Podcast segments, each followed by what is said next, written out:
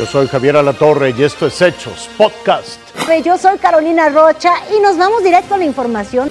Es momento de ir más allá de nuestras fronteras porque, fíjese usted, en las últimas horas la defensa ucraniana hizo retroceder al ejército ruso, pero esto podría ser una estrategia de Vladimir Putin para recargar a su ejército, es lo que dicen, y atacar con mayor fuerza.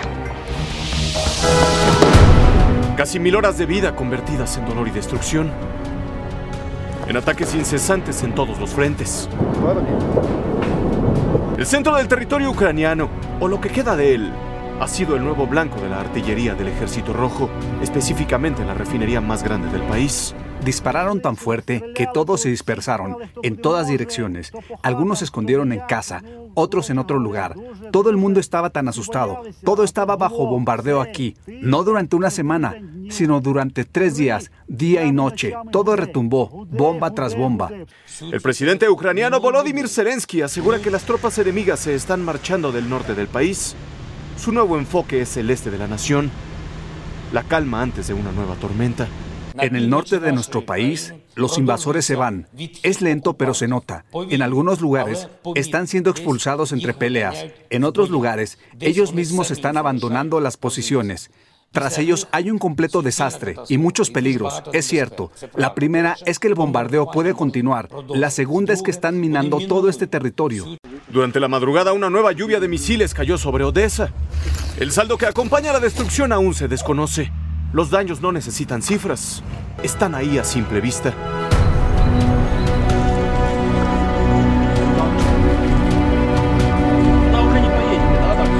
Las zonas rurales están devastadas. Las residenciales caminan hacia ese túnel que al menos hoy, en el día 38 de la incursión, solo parece tener salida al infierno.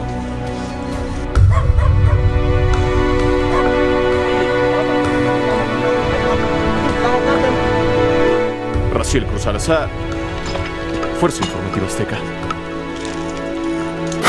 Bueno, de regreso a México, déjeme decirle, ponga mucha atención porque para las próximas dos semanas se mantiene en verde el semáforo epidemiológico nacional, todos los estados. Esta medida incluye, por supuesto, a la Ciudad de México, en la que las autoridades ya avisaron que van a relajar algunas medidas del uso de cubrebocas, sobre todo en los lugares abiertos, los parques, las plazas. Sin embargo, dicen que continúa la recomendación para seguir utilizando el cubrebocas en los espacios cerrados y muy concurridos.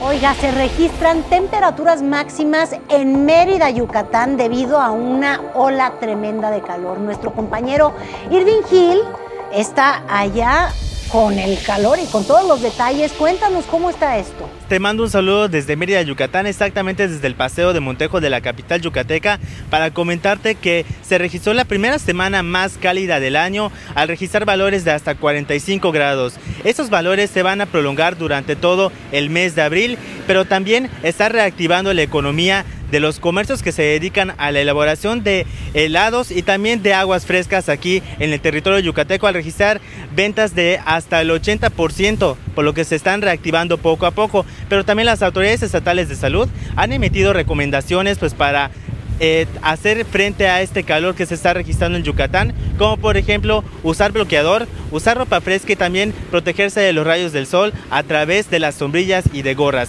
Así que ese es el panorama que se vive aquí en Yucatán con respecto al calor.